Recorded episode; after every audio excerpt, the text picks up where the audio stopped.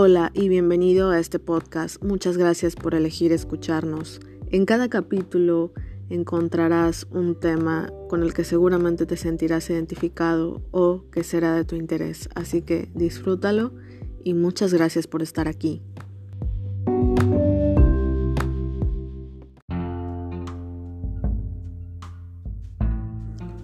La ambición es una mala consejera.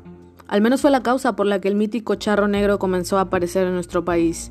Se cuenta que hace muchos años en Pachuca vivían familias de mineros y jornaleros que trabajaban a deshoras y en condición de esclavos. Entre ellos había un hombre llamado Juan, un hombre ambicioso que no dejaba de quejarse de su suerte. Un día, al terminar su jornada laboral, se dirigió a la cantina más cercana y comenzó a beber en compañía de sus amigos. Ya entrado en copas, comentó la vida es muy injusta con nosotros. Daría lo que fuera por ser rico y poderoso. En ese momento, un charro alto y vestido de negro entró a la cantina y le dijo, Si quieres, tu deseo puede hacerse realidad. Al escucharlo, los demás presentes se persinaron y algunos se retiraron. El extraño ser le informó que debía ir esa misma noche a la cueva del coyote, pero no el coyote que tenemos aquí, que en realidad era una vieja mina abandonada. Juana sintió más envalentonado por el alcohol que por el dinero. A la hora convenida ya estaba parado frente a la mina, pero no vio nada extraordinario. Ya iba a retirarse cuando descubrió un agujero en el cual había una víbora que lo observaba fijamente. Juan se impresionó al ver el tamaño descomunal de ese animal, por lo cual decidió llevárselo a su casa para poder venderlo posteriormente. En su casa depositó a la víbora en un viejo pozo de agua que se encontraba seco y lo tapó con tablas.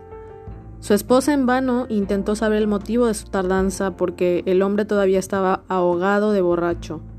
Cuando se durmió, Juan comenzó a soñar con la víbora, quien al parecer le decía Gracias por darme tu hogar y aceptar que entre en las almas de ustedes. Al despertar encontrarás en tu granero el pago por tu alma. Si decides aceptarlo, tendrás que darme a tu hijo varón. Juan tenía dos hijos, uno de seis años y un bebé varón de escasos seis meses. A la mañana siguiente, el hombre, aún aturdido por los efectos del alcohol, se dirigió al granero, donde encontró entre el maíz desgranado unas bolsas repletas de monedas de oro. No salía de su asombro cuando el llanto de su mujer lo sacó de su concentración. Su hijo menor había desaparecido, mientras que la niña señalaba al pozo sin agua, al retirar las tablas, encontró a su pequeño despedazado, pero no había ni rastros de la víbora. El dinero le sirvió de consuelo. Se hizo de terrenos y construyó una hacienda. El tiempo pasó y en sueños la serpiente le hizo un segundo trato, ampliar su fortuna a cambio de más hijos.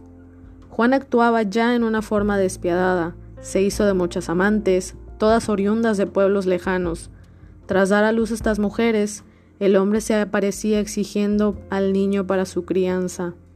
Al cabo de unos años, su fortuna creció considerablemente, pero llegó el día en que murió. Se dice que en el velorio la gente que se encontraba presente rezaba. Cuando entró por la puerta principal un charro vestido de negro que exclamó Juan, estoy aquí por el último pago. Dicho esto, desapareció dejando un olor a azufre. La gente intrigada abrió el ataúd de Juan y no encontró más que un esqueleto.